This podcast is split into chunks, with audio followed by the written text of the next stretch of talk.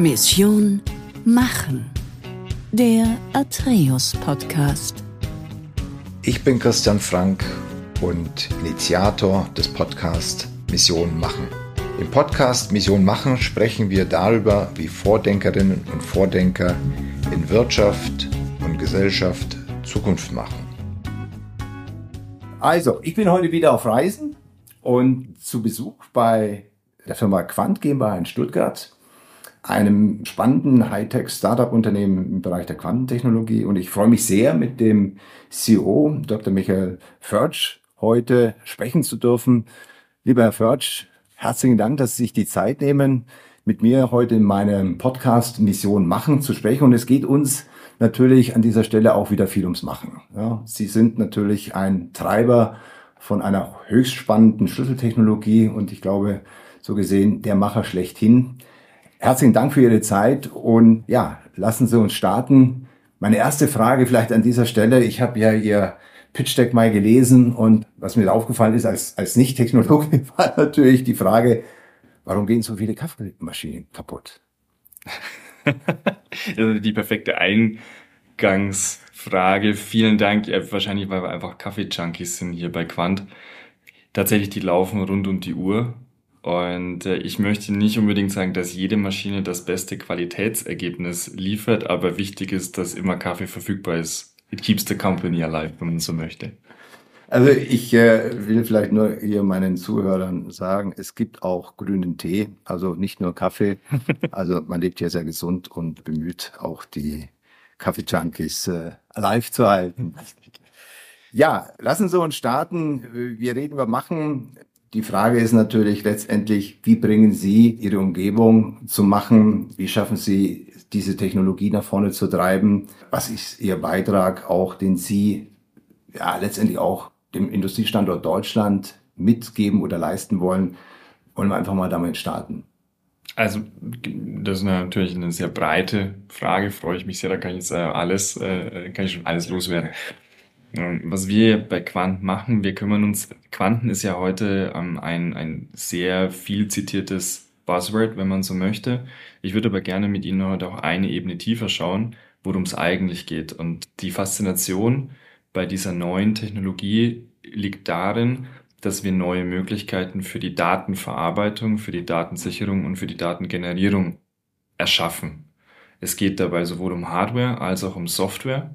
Und es geht tatsächlich um nichts weniger, um die nächste Generation in dem Bereich Daten zu definieren. Das ist das Spannende. Das ist das, was einen von der technologischen Seite her antreibt und was mich seit jeher fasziniert.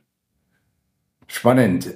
Ich erinnere mich, als wir auch vor einigen Monaten im Rahmen unserer Fraunhofer Atreus Innovationslausch zusammensaßen und erstmal kennengelernt hatten, sprachen Sie ja auch noch davon und nicht nur Sie, sondern andere Vortragenden, dass Quantentechnologie vor zehn Jahren eher noch ein Schattendasein äh, geführt hatten und, und heute reden wir eigentlich von der Schlüsseltechnologie des 21. Jahrhunderts. Und ich habe erst jüngst gesehen, dass zwei Nobelpreise in Chemie und Physik eigentlich sich um Quantentechnologie drehten. Wie, wie kam es dazu? Wie kam es zu diesem Boost? Ist es die Entwicklung gewesen, die jetzt plötzlich eben so stark in Richtung Industrialisierung führt, dass es eben in den Vordergrund geführt wurde? Ja, also da vielleicht etwas weiter ausgeholt. Quantentechnologien ist ja, wenn man es mal einfach von der Physik her betrachtet, dann beschäftigt sich ja Quantentechnologie mit Technologie, die basierend auf Quantenmechanik ist. Also die mhm. beschreibende darunterliegende Physik ist die Quantenmechanik, die ist sehr alt. Die wurde um die Jahrhundertwende zum 20. Jahrhundert entwickelt und sie beschreibt den Mikrokosmos, also Gesetzmäßigkeiten auf allerkleinster Ebene. Atome, Ionen, Photonen. Wir haben dann tatsächlich eine erste industriellen Beitrag der Quantentechnologie im 20. Jahrhundert erlebt. Der Halbleiter und der Laser sind beispielsweise Zeitzeugen einer industrialisierten Quantentechnologie der ersten Generation. Was jetzt im Zeitalter der zweiten technologischen Revolution, wenn man so möchte, der mhm. Quantentechnologie im Vordergrund steht. Es geht darum, dass man gezielt Quanten, also kleinste Teilchen, steuerbar bekommen hat, mhm. um damit dann Informationsverarbeitung zu betreiben. Und weil Sie fragen, was war jetzt so der Durchbruch? Es ist uns über sowohl wissenschaftliche Beiträge über 30 Jahre lang hinweg gelungen, überhaupt erstmal die physikalische Evidenz der Theorie zu zeigen, dass Informationsverarbeitung basierend auf Quanten möglich ist. Plus, wir haben angefangen, uns die Werkzeuge dienlich zu machen, dass wir heute in der Lage sind, überhaupt über Produkte zu reden. Vor zehn Jahren war einfach die begleitende Technologie noch nicht so weit, dass man im ernsthaften Sinne darüber nachdenken konnte, beispielsweise einen Quantencomputer zu bauen. Hm, hm. Lassen Sie uns doch nochmal einen Sprung zurück machen. Sie sind ja quasi schon in Ihrer Kindheit, oder ich meine, wird man mit Quanten groß oder Sie haben, wenn ich es äh, richtig gelesen habe, ja sich schon frühzeitig mit Computer beschäftigt. Ich weiß nicht, ob Sie der Quantenbändiger schon im Kindergarten waren oder ob sich das erst später während des Studiums und dann im Doktorat äh, entwickelt hat. Aber wie kamen Sie zu, zu diesem Thema? Tatsächlich erst im, im Studium. Ja. Ähm, vorhergehend war die Berührpunkte mit der Quantenmechanik vergleichsweise gering. In der Schule findet das ganze Thema überhaupt keinen Anklang. Es ist auch eine komplexe Theorie, muss man auch mhm. ehrlicherweise sagen. Man braucht gewisse physikalische Grundvoraussetzungen, um dann diese Berechnungen auch durchführen zu können. Angefangen hat es bei mir tatsächlich aber wirklich im Alter von vier Jahren. Ähm, also doch Quantenbändiger im Kindergarten. Ja, eher Datenbändiger. Datenbändiger. Äh, Datenbändiger, wenn man so möchte. Ich habe mit vier Jahren meinen ersten Computer, also wirklich mhm. Computer geschenkt bekommen, ja. auf dem ich damals auf der Kommandozeile angefangen habe, Copy und Paste, was mein Vater mir vorgemacht hat, mhm. dort einzugeben und mich daran zu erfreuen, dass es eine Reaktion einer Maschine gab. Mhm.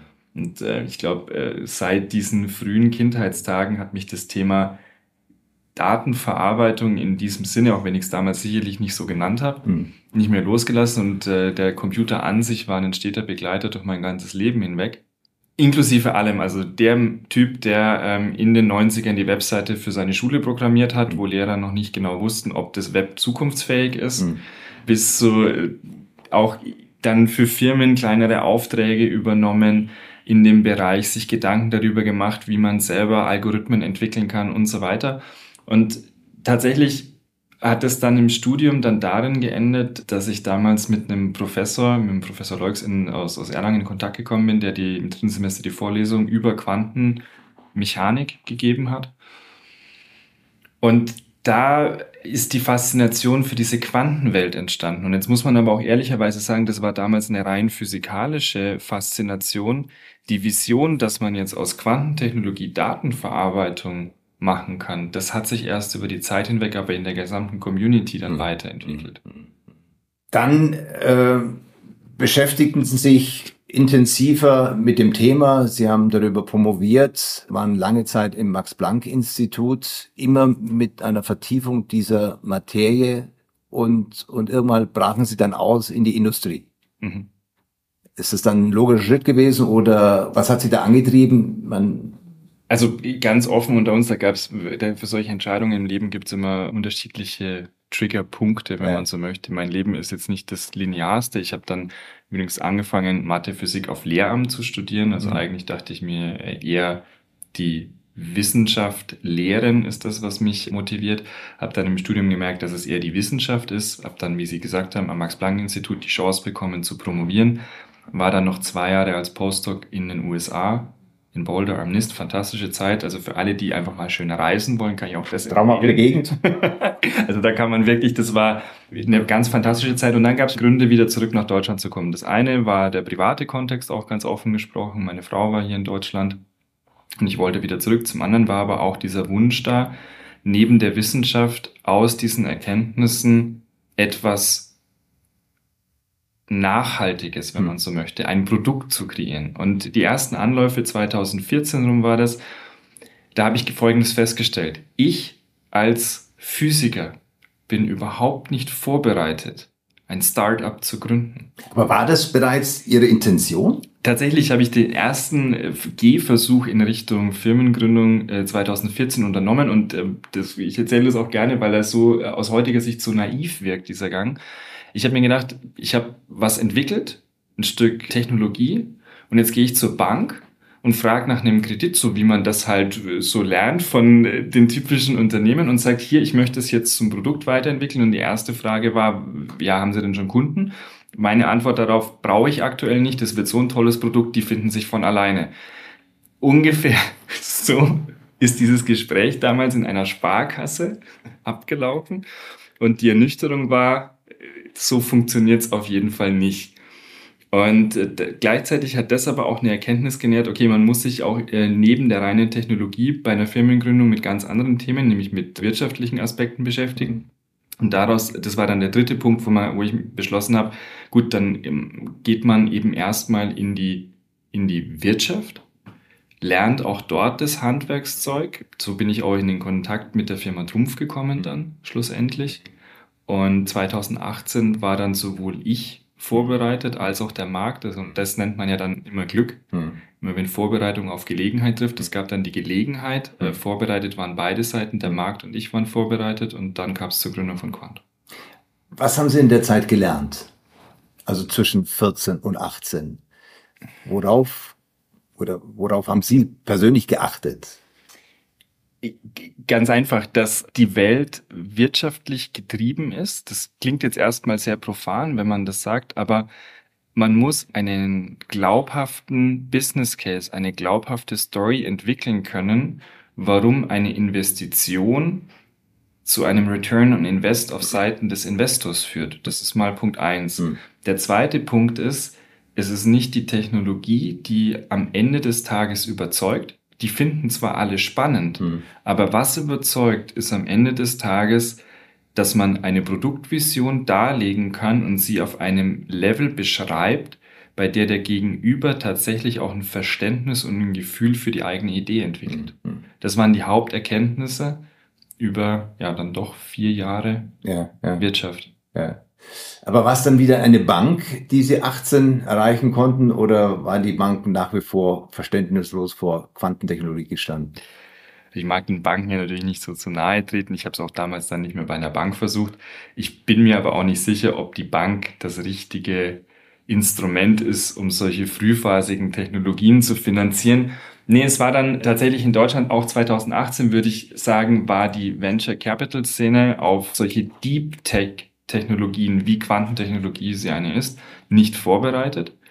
Und es war dann am Ende des Tages äh, mein damaliger Chef, der Peter Leibinger. Ich habe für ihn gearbeitet als Executive Consultant. Und mein äh, Projekt war damals, den Einstieg der Firma Trumpf in die zweite Generation Quantentechnologie zu skizzieren.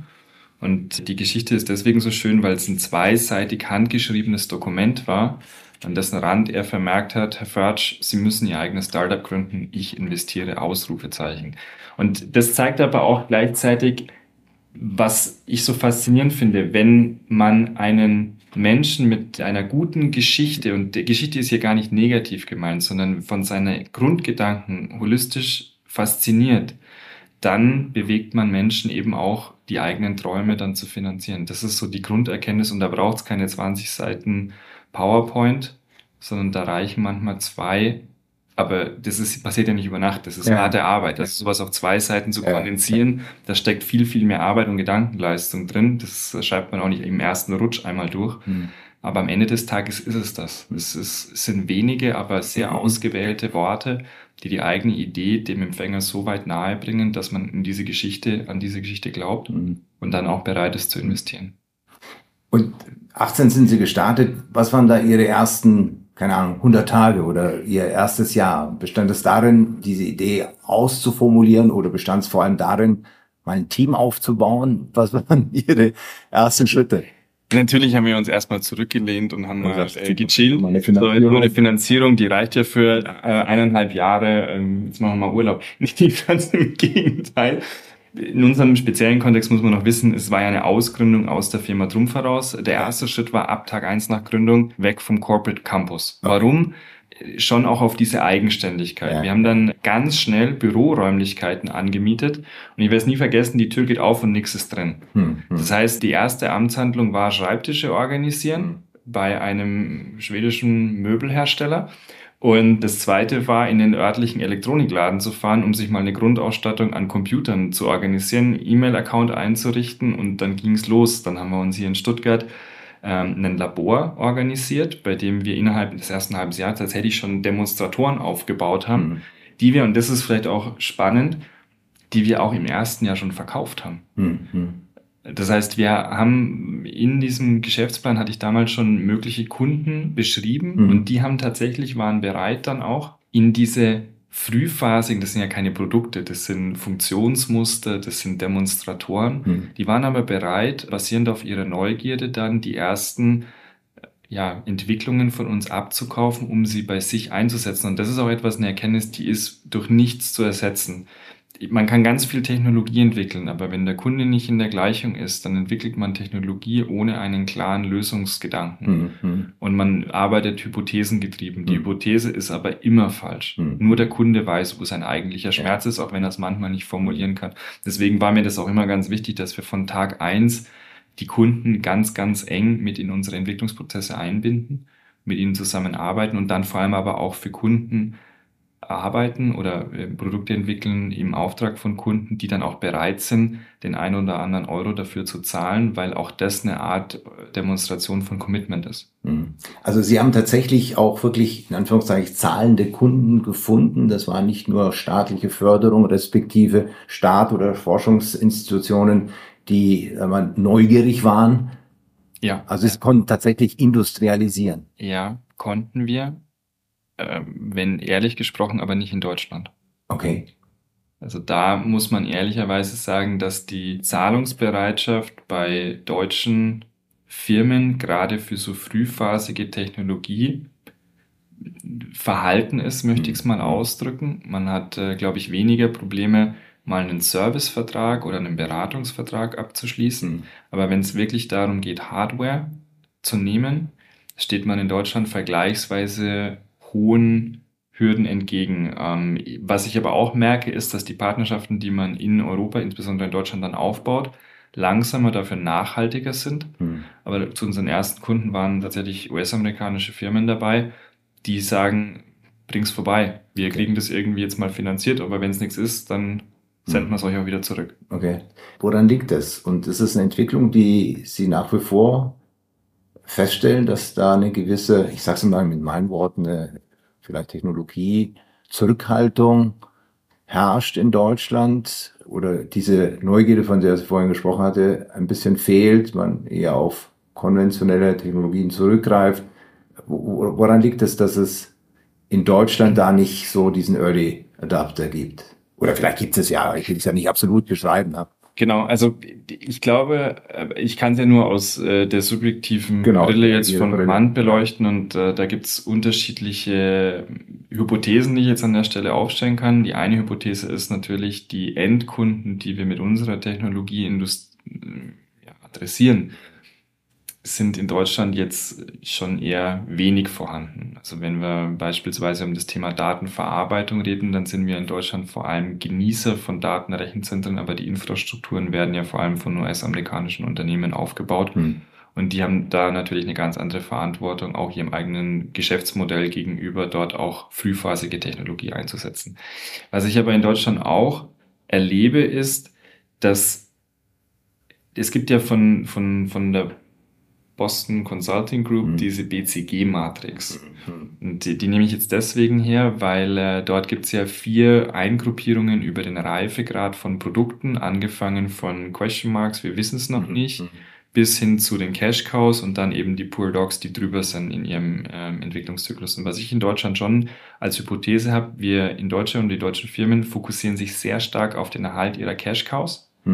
Und sind im Vergleich dazu weniger bereit, auch mal ins Risiko zu gehen, um alternative Technologien, wie wir sie im Moment zur Verfügung stehen, die tatsächlich noch zwischen Question Mark und Rising Stars sind. Ja, ja einzugruppieren sind. Aber da ist ein sehr verhaltenes Investitionsverhalten da. Nicht alle, wie gesagt, ich meine, wir sind ja ein ganz toller Zeitzeuge. Die Firma Trumpf glaubt ja an uns und hat auch in uns investiert und äh, nimmt diese Hightech-Verantwortung, die sie ja haben, ernst und investiert in frühphasige Technologie, aber da sind sie aus meinem Blickwinkel betrachtet schon eher exzeptionell.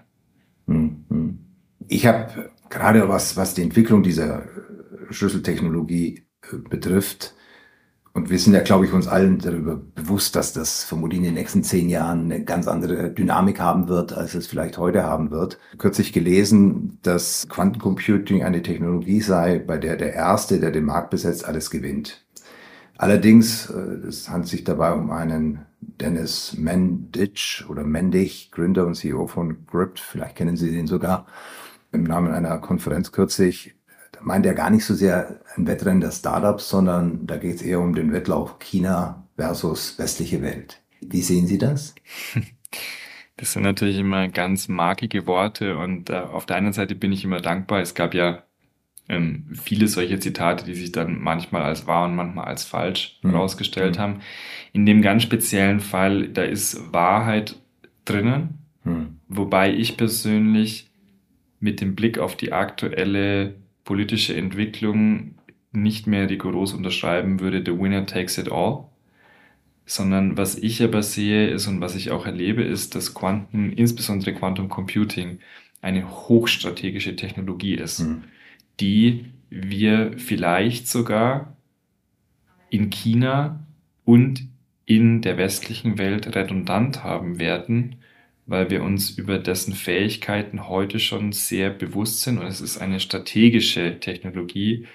Derjenige, der sie besetzt, hat klar einen Wettbewerbsvorteil, aber die Frage ist, ob wir ihn dann auch auf der ganzen Welt teilen. Hm. Deswegen bin ich bei diesem Statement, das ähm, per se mal äh, The Winner takes it all, stimmt dahingehend, wenn man die politischen Aspekte aus der Gleichung rausnimmt. Ich glaube, dass wir dort äh, eine deutlich härtere Zensur auch auf der geopolitischen Ebene sehen werden. Hm, hm. Ich war auch, als ich diesen Artikel gelesen hatte, ein bisschen irritiert. Es ging also da um das Wettrennen von Quantenherrschaft und dass diese Technologie nicht nur Probleme lösen kann, sondern auch Konflikte schaffen kann. Das bezog sich vor allem auf die Verschlüsselung und Entschlüsselung von Daten und äh, das hat mich jetzt schon ein bisschen nervös gemacht. Und das hat ja auch was zu tun mit China versus westliche Welt. Wie sehen Sie das und vor allem, wie kann man sich dagegen gegebenenfalls schützen? Genau, also vielleicht zum Hintergrund, diese Geschichte ist tatsächlich schon älter. Hm. Und man muss immer auch ein Stück weit, ich empfehle immer ein Stück weit Abstand zu nehmen, auch nicht nur auf die Botschaft, sondern, sondern auch auf den Sender dieser ja. Botschaft immer mit zu blicken. Ja, ja. Ähm, also es ist wahr, das Ganze, ich erkläre vielleicht ganz kurz den Kontext. Es ist wahr, dass Peter Shor 1994 äh, den sogenannten Shor-Algorithmus erfunden hat. Und was dieser Shor-Algorithmus kann, ist Primfaktorenzerlegung. Mhm. Ähm, sehr elegant, das ist ein Quantenalgorithmus. Mhm. Und Primfaktoren sind ähm, das Herzstück der heutigen RSA-Verschlüsselungstechnologie. So, das heißt, wenn wir unsere Verschlüsselungsverfahren nicht weiterentwickeln und der mhm. Quantencomputer eines Tages so leistungsfähig wird, wie wir es von ihm erwarten, mhm dann ist es tatsächlich wahr, dass selbst Daten, die ich heute unter höchsten Sicherheitsanforderungen oder höchsten Auflagen verschlüssel, könnte ich diese verschlüsselt wegspeichern, um sie mir in 20 Jahren dann über Nacht zu entschlüsseln und zu lesen. Mhm. Das ist wahr. So das Gegenargument oder warum ich jetzt trotzdem ruhig schlafe. Okay, beruhigt mich. Erstens, die klassischen Kryptografen und diejenigen, die diese Verschlüsselungstechnologien entwickeln, die sind ja jetzt auch nicht untätig. Ja, ja. Und sie sind sich dieser Gefahr durchaus bewusst. Und deswegen ist die Verschlüsselungsbranche auch schon in einer sogenannten Post-Quantum-Era. Was bedeutet, dass man heute Verschlüsselungsverfahren entwickelt, welche sicher gegenüber diesem Shor-Algorithmus sind. Mhm. Das ist mal der Punkt eins. Der Punkt zwei ist, und der klingt jetzt vielleicht erstmal etwas naiv, aber wir müssen auch mal bewerten, wie viel Informationen haben denn überhaupt den Langzeitaspekt gesichert zu werden, dass sie in 20 Jahren toxisch werden, wenn sie entschlüsselt werden. In meinem persönlichen Umfeld, ich als Privatperson, habe da jetzt weniger Bauchschmerz mit. Im politischen Sinne hat das tatsächlich Sprengstoff. Das heißt, äh, die Regierungen dieser Welt müssen sich in jedem Fall ähm, mit diesem Thema auseinandersetzen und das wird ja auch wahrgenommen, auch mitunter unter den USA, der ja gerade in den US Chips Act nochmal extra 500 Millionen wurden von beiden rein signiert zur mhm. Entwicklung von quantencomputersicheren Algorithmen. Mhm. Das dritte ist aber auch, die Quantentechnologie bietet ja aber auch Abhilfe. Mhm. Also ich hatte ja eingangs gesagt, es geht um Daten, es Ja. geht um die Datengenerierung, da handelt es sich um Sensoren, es geht um Datenverarbeitung, da geht es dann um die Quantencomputer, aber es gibt auch das Feld der Datensicherheit.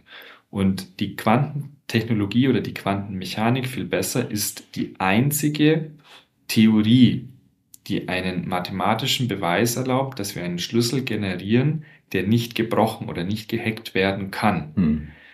zwischen der Theorie und der Realität liegt jetzt noch die Umsetzung. Das heißt, wir müssen noch Technologieentwicklung auf diesem Feld weiterentwickeln. Da geht es um spezielle Geräte, da geht es um äh, Zufallszahlengeneratoren, da geht es um Verschlüsselungseinheiten.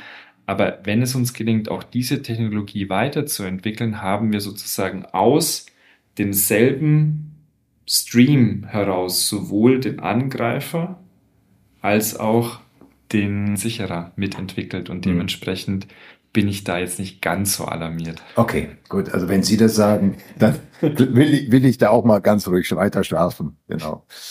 Erlauben Sie mir vielleicht auch noch mal zu fragen, wie es denn um die Weiterentwicklung dieser Technologie geht. Ich habe auch da gelesen, das ist ja auch nur Quellen, dass die Anzahl von, von Patenten im Bereich der Quantentechnologie stark in China ist. Ich betone das immer wieder, weil wir ja gefühlt äh, in der geopolitischen Diskussion aktuell immer so ein bisschen diese Blockbildung sehen. Mit fast über 50 Prozent, was ich gelesen hatte, und Europa und Japan circa 14 Prozent auf Platz zwei beziehungsweise drei liegen. Beunruhigt Sie das oder sagen Sie, da kann ich trotzdem gut schlafen? Wie kommt es dazu oder äh, was ist da Ihre Reaktion? Tatsächlich, Patente sind ein, ähm, auch an der Stelle wieder ein, als strategisches Mittel Ja, zu bewerten. Ja, Und wir selbst als Quant sind ebenfalls sehr aktiv Ja. beim Thema Schutzrechtsanmeldungen, also Mhm. Patente. Und das ist was sehr Essentielles. Aber vielleicht darf ich auch hier meine persönliche Meinung zum Thema Patente teilen.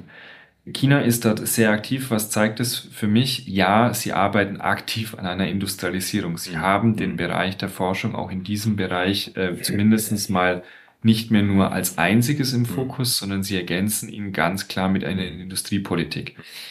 Was bedeuten Patente durch chinesische Firmen? Ja, vor allem, dass sie den chinesischen Raum damit absichern. Okay. Und jetzt kommen wir wieder zu dem geopolitischen Mhm. Thema. Das heißt, es ist äh, nach wie vor unsere Verpflichtung als Firmen in diesem Bereich, unsere Technologie über Patente abzusichern, aber man muss sich auch mal später dann mal überlegen, was Patente für einen Stellenwert haben. Hm. Ich persönlich sehe folgendes Szenario vor. Es gibt im Moment viele, die Patente schreiben und ich glaube, es wird in zehn Jahren nahezu unmöglich sein, eine Produktneueinführung zu tätigen, ohne allumfassend oder man kann gar nicht allumfassend prüfen, ob man jetzt eine Schutzrechtsverletzung herbeigeführt hat über die Produktneueinführung oder nicht. Dementsprechend ist es dann auch ein Kräftemessen der Anzahl der Patente und der Qualität, dass man, falls dann eine Klage auf einen zukommt, dass man Gegenargumente hat und sagt, ja, das ist gerechtfertigt, die Klage, aber ich habe hier weitere Patente und ich bin mir sicher, wenn ich jetzt anfange, gegenzuprüfen, welche Schutzrechte auf meiner Seite verletzt worden sind, dass ich dann auch Argumente Hm. in der Hand habe. Ein letzter Punkt dazu ist noch, auch da vielleicht auch ein bisschen auf Deutschland blickend, ich finde uns mitunter, gerade was die staatlichen Einrichtungen angeht, bei den Patenten mitunter etwas naiv. In Deutschland hat insbesondere im Forschungskontext in den jüngeren Jahren ähm, auch der, das Patentieren wurde zur Modeerscheinung, aber ein Patent alleine zu schreiben, ist noch kein Schutz. Hm. Ein Patent hat erstmal den Anspruch, dass ich eine Innovation schütze, was aber gleichzeitig passiert ist, dieser wird der Öffentlichkeit zugänglich gemacht. Ich kann jedes Schutzrecht dieser Welt ein Jahr nach seiner Anmeldung einsehen. Was es jetzt braucht, damit wir diese Patente auch wirklich schützen, es braucht Einrichtungen, die dann auch wirklich patentrechtliche Verletzungen monitoren und überwachen. Solange das nicht gegeben ist, bieten wir einfach nur diesen Einblick der Welt in unsere Technologien, unsere Patente und da können wir tatsächlich in Deutschland nachbessern. Hm. Hm. Heißt es dann besser gar nicht ein Patent äh, anmelden? Das ist eine ganz spannende Frage. Per se plädiere ich auf jeden Fall immer dazu, im eigenen Unternehmen, wenn eine innovative Höhe angenommen wird, dass man mal eine Innovationsmeldung schreibt, um es dann von Experten, Mhm. Patentwesen ist etwas hochgradig Komplexes, Mhm. von Patentanwälten prüfen zu lassen, ob sich eine Schutzrechtanmeldung darauf lohnt. Mhm. Und dann müssen eben Merkmale gegeben sein, die dann im späteren Verlauf auch wirklich überprüfbar Mhm. sind. Also aus dem eigenen Reihen gesprochen, ich, oder jetzt mal auch generell für jeden, ich bin jetzt kein Patentempfehlungsexperte an der Stelle, aber ich würde zum Beispiel jetzt einen firmeninternen Prozess nie zum Patent anmelden lassen, weil ich nicht wüsste, wie ich es überprüfe, dass ein möglicher Wettbewerber, egal wo er ist, Mhm. dann äh, sich das Ganze freudig durchliest und nach dem gleichen Verfahren dasselbe tut. Es muss, am, am Ende des Tages muss das Patent überprüfbar sein, ansonsten hat es keinen Wert. Mhm. Lassen Sie uns mal ganz kurz noch auf Ihr Unternehmen blicken, weil ohne Menschen, ohne Mitarbeiter hilft alles nichts. Wie schaffen Sie es, Mitarbeiter für sich zu gewinnen? Das ist ja eine, eine Technologie, ich würde mal sagen, das sind ja auserlesene Personen, die man, glaube ich, global suchen muss, um eben an ihrer Vision mitarbeiten zu können. Wie gelingt Ihnen das? Also Als Startup-Unternehmen. Ja. Äh, Gute Frage. Also A, äh, mit einem hohen Fokus auf die HR-Arbeit. Hm. Es gibt ja diesen sogenannten Employer Cycle. Das eine ist, dass man absolut, wie Sie es schon gesagt haben, international recruiten muss. Hm. Es wird einem nicht gelingen, hier die Scheuklappe aufzusetzen, idealerweise noch Schwäbisch irgendwie zu suchen. Nicht, dass es in, in, im Schwabenländle nicht faszinierende und ganz tolle Personen gibt, aber man muss es international angehen, das Thema. Das heißt, ja, wir screenen den Markt international. Gleichzeitig ist es dann aber auch so, das heutige Interesse für eine Firma seitens von Menschen braucht auch immer einen sogenannten, ja jetzt Neudeutsch Purpose, aber man muss eine Vision verkaufen können. Das heißt, man ist als Firma nicht mehr einfach nur ein Arbeitgeber, sondern man ist jemand, der äh, glaubhaft vermitteln muss, was die Vision ist und Menschen heutzutage gleichen abpassen, die Wertvorstellungen eines Unternehmens zu meinem persönlichen. Und auch da sind wir sehr aktiv, dass wir in vielen Formaten erklären, wie und an was wir arbeiten. Und zu dem Wie, gerade in diesem Deep Tech-Bereich, ich hoffe, niemand ist da draußen, der glaubt, dass ich die komplette technologische Komplexität unserer Produkte in allen Details kenne. Hm. Das ist jetzt als Gründer ein hartes Eingeständnis, dass man auch Limitationen hat. Aber wenn man das mal erkannt hat, dann weiß man, dass man Menschen Verantwortung übergeben muss. Das ist kein Schick, sondern das ist ein essentieller Tatbestand. Deswegen reden wir zum Beispiel in der Firma auch nicht von Mitarbeitern, Mhm. weil die arbeiten nicht mit, sondern die arbeiten selbstbestimmt Hm. die kommen, um der Firma beizubringen, wo vorne ist. Mhm. Klar, man gibt Ziele raus, man weiß, wo man im großen Kontext hin möchte. Mhm. Beispiel, wir wollen einen Quantencomputer Mitte 2024 final einmal aufgebaut haben. So, Mhm. das ist das Ziel, was ausgegeben wird. Aber dann ist jeder, der in dieses Team will, angehalten, eigenständig seinen Beitrag zu diesem übergeordneten Ziel zu definieren und dann auch zu machen. Hm. Hm. Ja, schön. Ja. Das heißt, dass Sie haben sich Macher ausgesucht. Absolut.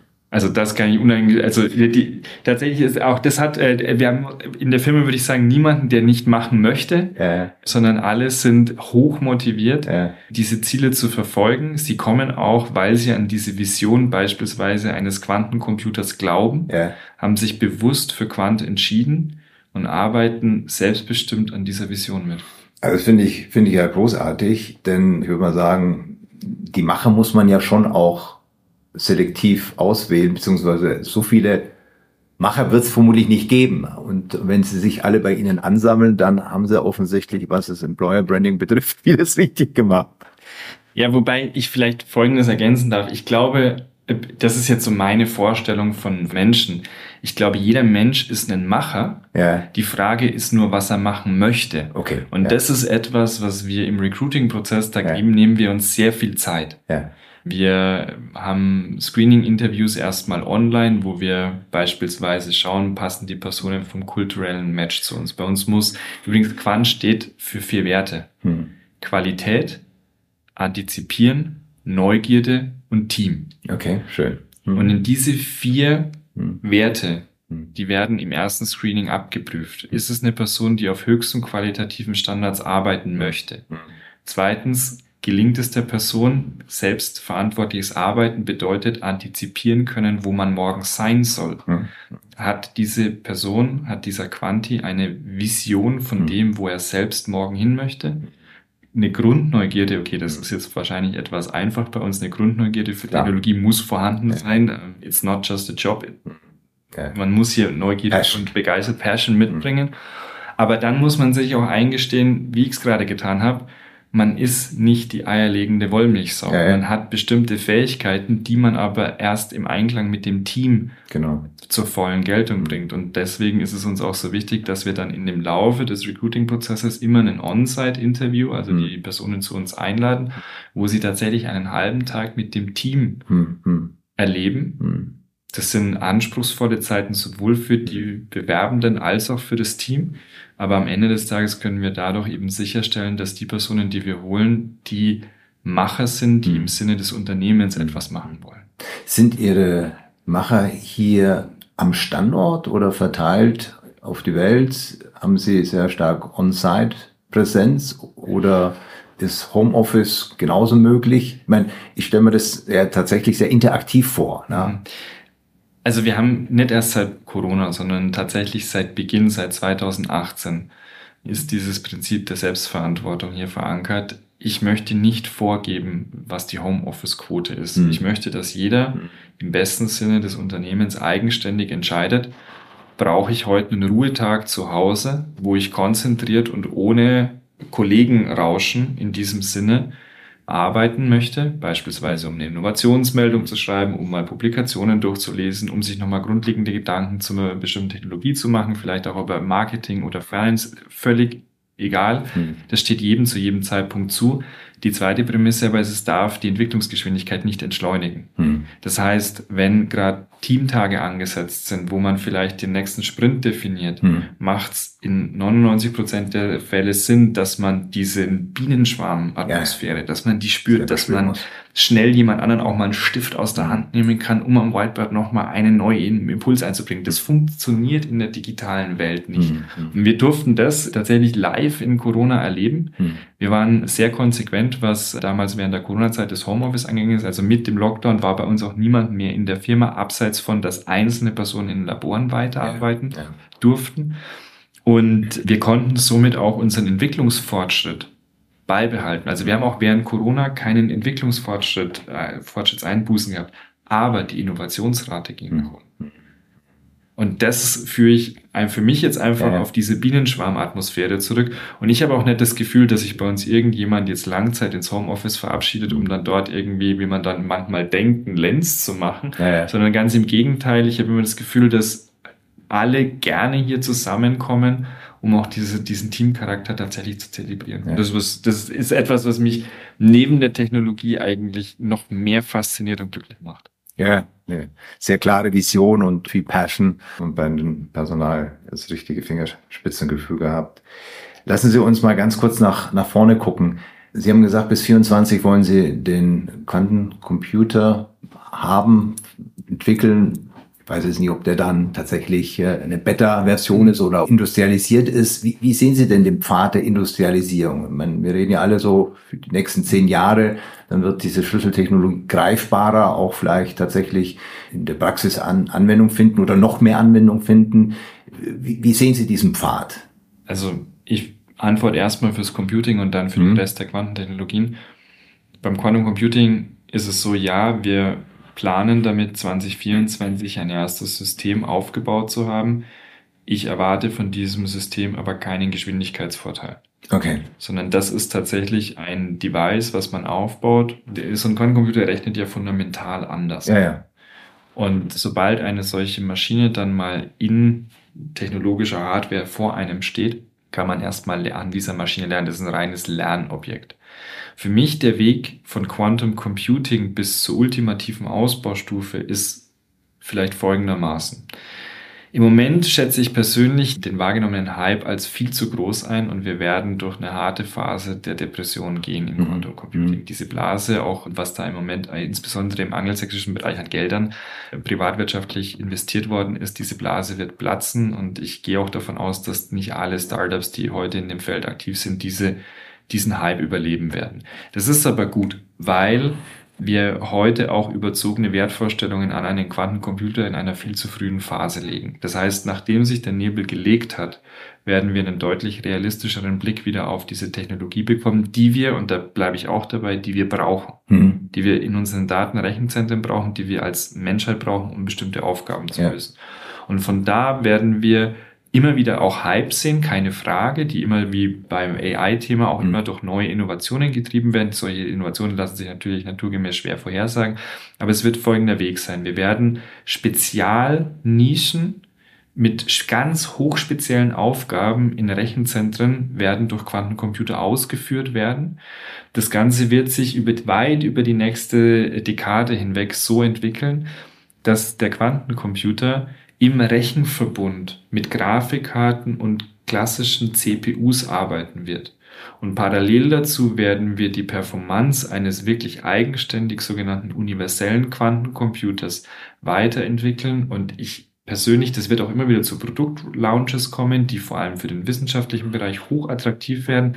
Aber bis am Ende des Tages ein Kunde, der selbst mit der Technologie und dieser Investition wieder ein profitables Unternehmen führt, eine solche Investition als wirtschaftlich sinnvoll einstuft, glaube ich, haben wir 2040. Okay. Das ist der, mein, meine, meine Vision zum Thema Quantencomputing. Ich weiß, andere haben da deutlich kürzere Zeitleisten.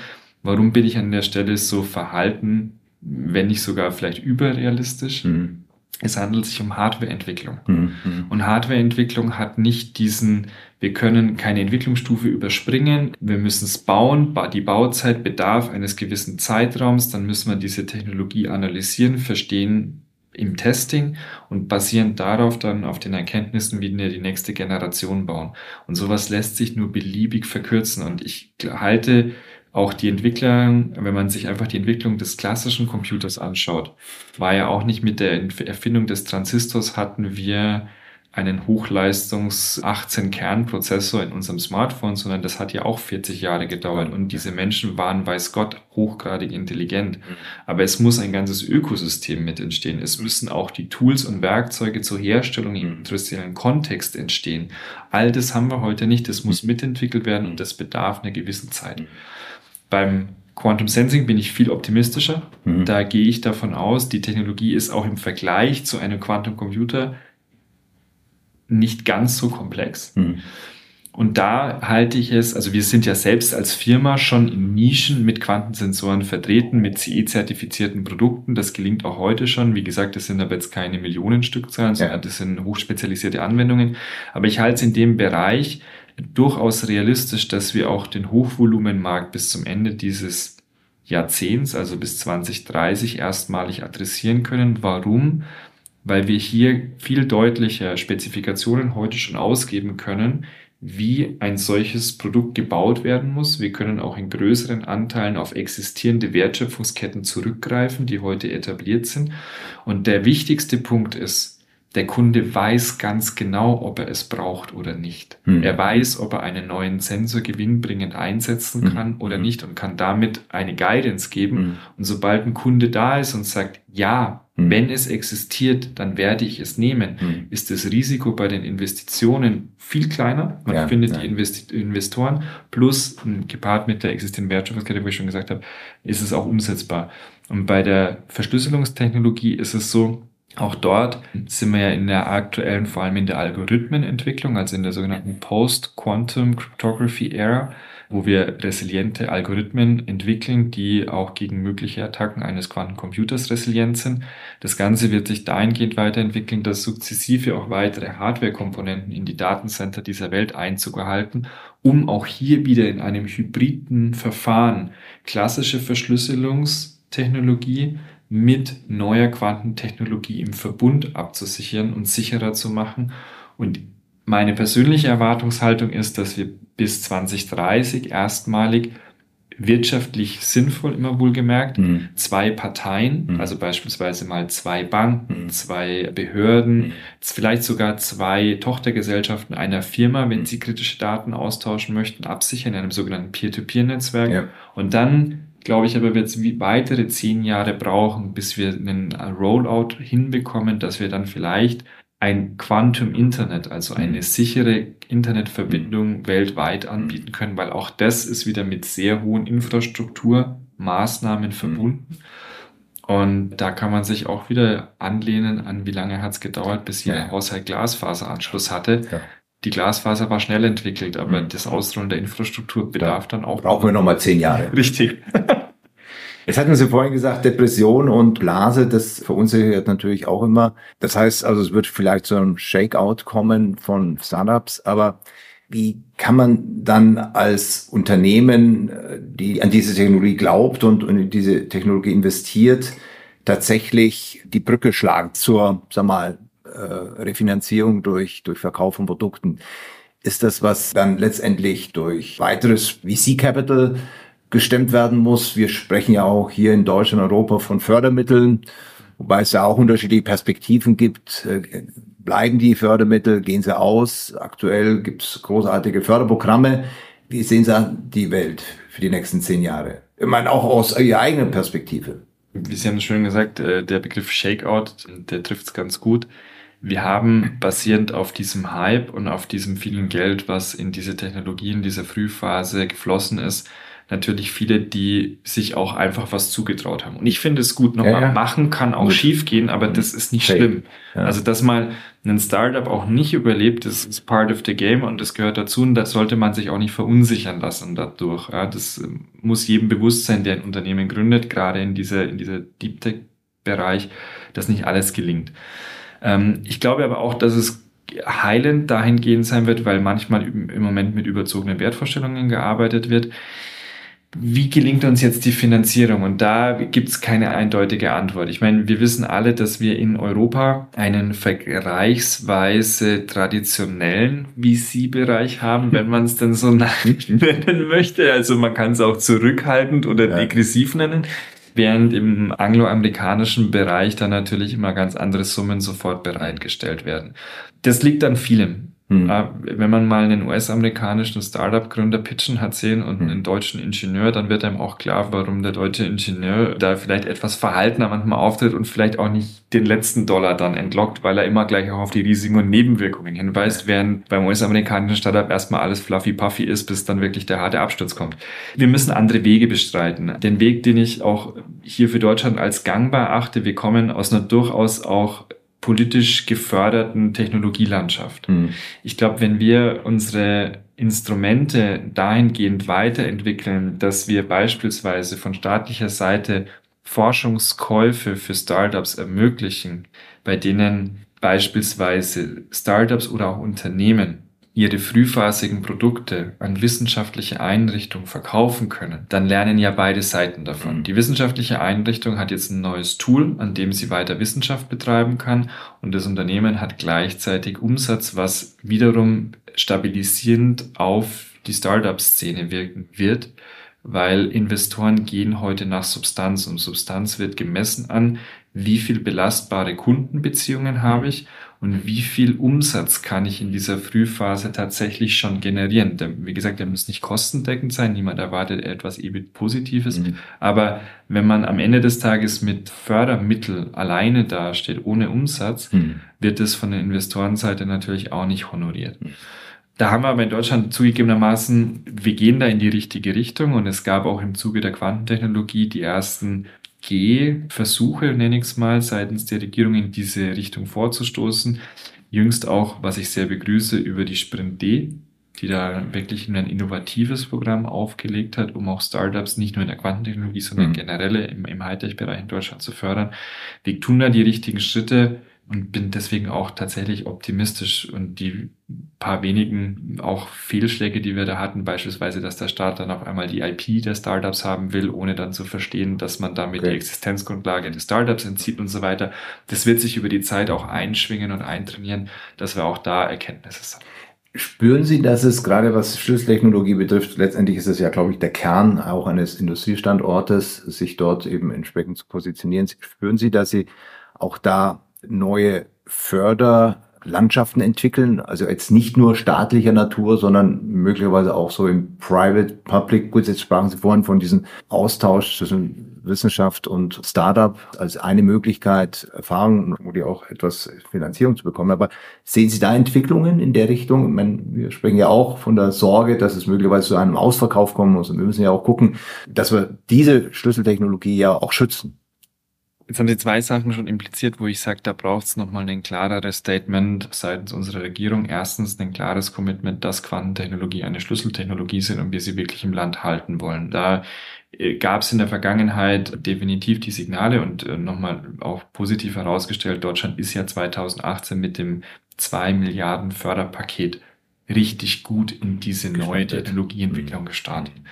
Im Moment klar auch gemessen an den aktuellen politischen Herausforderungen im globalen Kontext, werden die Stimmen dort gerade leiser, mhm. was natürlich nicht heilend auf die aktuelle Situation wirkt, dass auch der Venture Capital Markt rauer geworden ist. Also mhm. man, was man schon mitnimmt, ist, seitdem damals die Silicon Valley Bank pleite gegangen ist, mhm. hat sich auch das Investorenverhalten deutlich gedreht und an Venture Capital Geld zu kommen, insbesondere, ich kann es jetzt aus der Quantenszene besprechen, wo man 2019 mit einem gut gemachten Pitch-Deck schon mal mhm. ein paar Millionen bekommen hat, um mal eine Idee zu prüfen, ist man auch in dem Bereich deutlich zurückhaltender geworden, auch weil Geld teurer geworden ist. Mhm.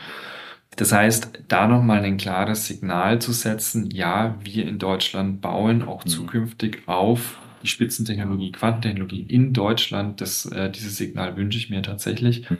Und ich glaube, dass sich dann basierend auf diesem Commitment auch wieder ein Investorenökosystem entwickeln wird. Mhm.